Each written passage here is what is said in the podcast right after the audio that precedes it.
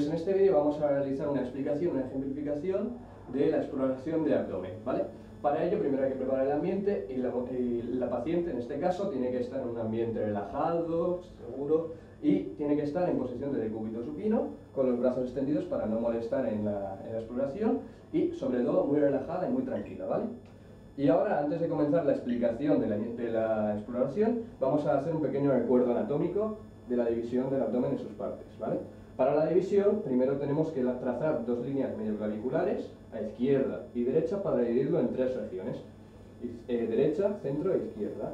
Después trazamos dos líneas horizontales, primero a nivel de las dos últimas costillas, uniéndolas, y luego a nivel de las espinas ilíacas anteriores. Y así se divide en nueve regiones, que son el hipocondrio derecho, el epigastrio, el hipocondrio izquierdo, el flanco o vacío derecho, su correspondiente izquierdo, la región umbilical y las fosas ilíacas, derecha e izquierda, y el hipogastrio, ¿vale? En cada uno de ellos encontramos distintos órganos a los que tendremos que prestar atención cuando veamos alteraciones en cada una de estas regiones, sean las que sean, sean dolor, cambios de coloración, etc. Así, en el hipocondrio derecho, lo principal será el hígado y la vesícula biliar, en el epigastrio será sobre todo, como su mismo nombre indica, el estómago, aunque también el duodeno y parte del páncreas. En el eh, hipocondrio izquierdo tendremos sobre todo el bazo y el ángulo esplénico del colon, ¿vale? En los flancos tendremos los, los dos riñones, en tan solo parte de ellos, así como los uréteres y los colon ascendente y descendente respectivamente. En la región umbilical tendremos a la aorta, la vena cava inferior, así como el intestino delgado. En cuanto a las dos fosas, en la mujer en ambos tendremos los ovarios y en el derecho tendremos el apéndice y el ciego y en cambio en el izquierdo tendremos el sigma.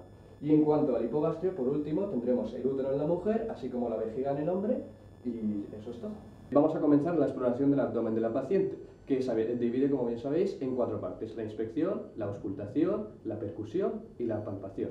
Y ahora mismo vamos a comenzar por la primera de ellas, la inspección, que consiste en observar el abdomen de la paciente en busca de alguna, de alguna normalidad o la ausencia de las mismas.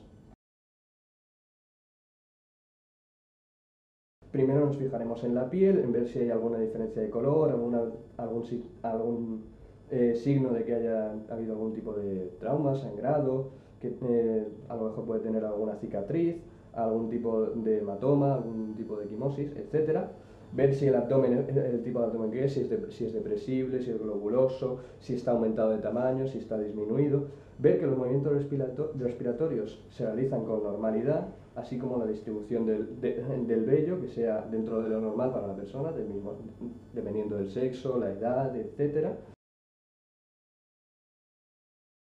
Bueno, siguiendo con la exploración del abdomen, ahora vamos a ir al segundo paso, que es la auscultación.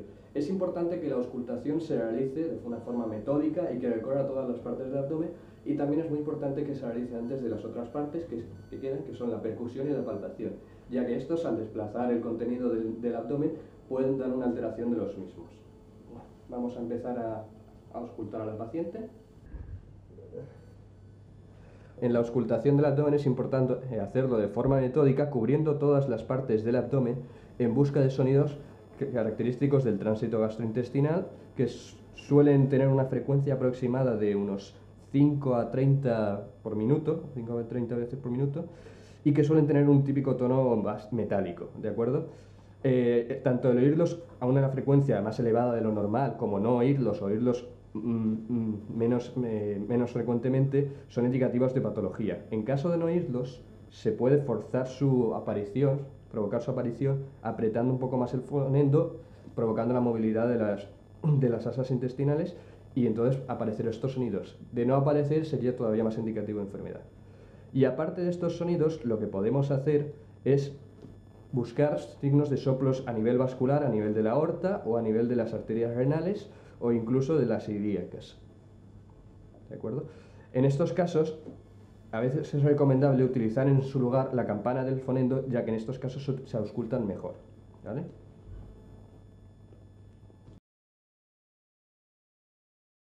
Ahora vamos a proseguir con la siguiente parte de la exploración abdominal que consiste en la percusión abdominal. Esta técnica consiste en percutir sobre el propio dedo que se encuentra sobre el abdomen del paciente para producir un sonido que se ve alterado en función de lo que haya en el abdomen del paciente en ese momento.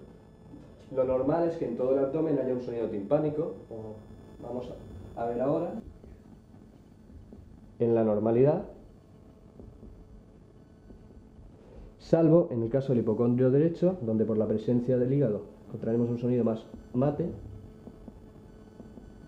y en el epigastrio encontraremos un sonido todavía más timpánico de lo normal en el resto del abdomen.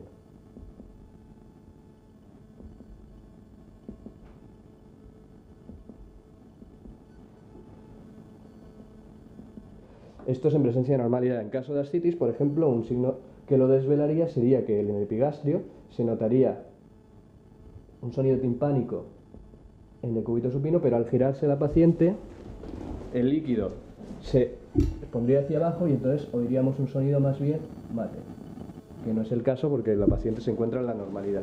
Y así viendo los cambios en el sonido que produce, que produce el abdomen del paciente al percutirlo, podemos deducir la, la patología subyacente. Ahora vamos a empezar con la última parte de la exploración del abdomen, que se trata de la palpación.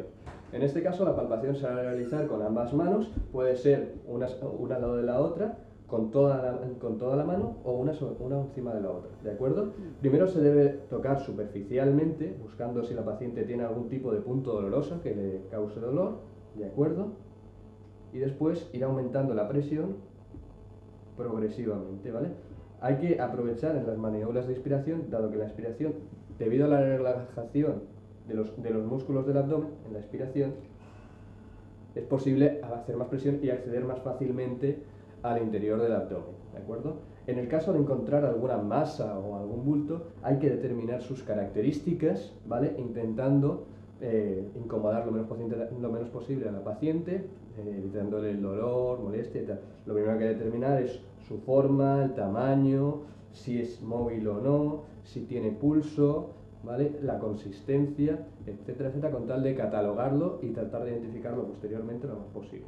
Una vez delimitado, delimitadas estas exploraciones, vamos a centrarnos en signos específicos de lugares de dolor. Si le duele el hipocondrio derecho, puede ser debido a algún tipo de, eh, de afectación hepática o biliar. Para eso es muy útil el signo de Murphy, que consiste en, en primer lugar, presionar los dedos en esa región y pedirle a la paciente que inspire profundamente.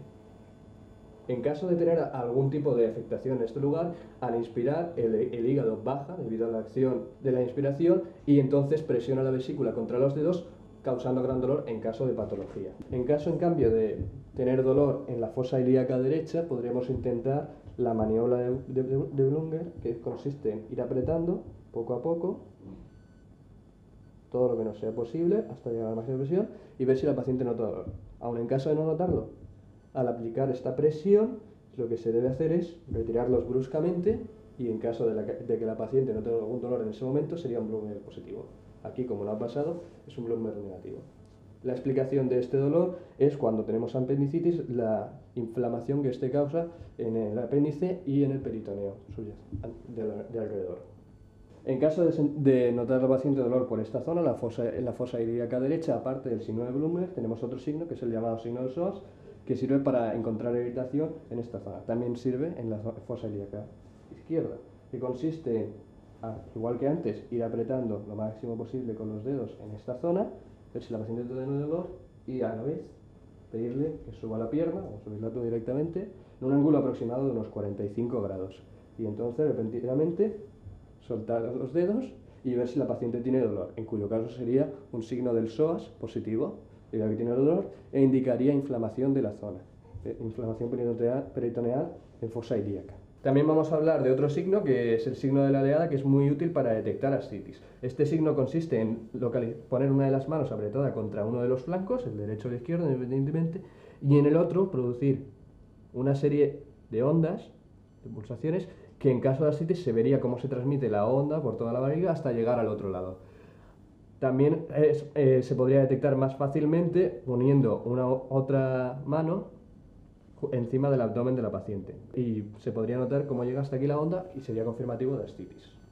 Vale, pues este ha sido el tutorial para realizar una correcta exploración del abdomen de un paciente y que ha de consistir, como ya hemos explicado, en inspección, auscultación, percusión y palpación todo ello.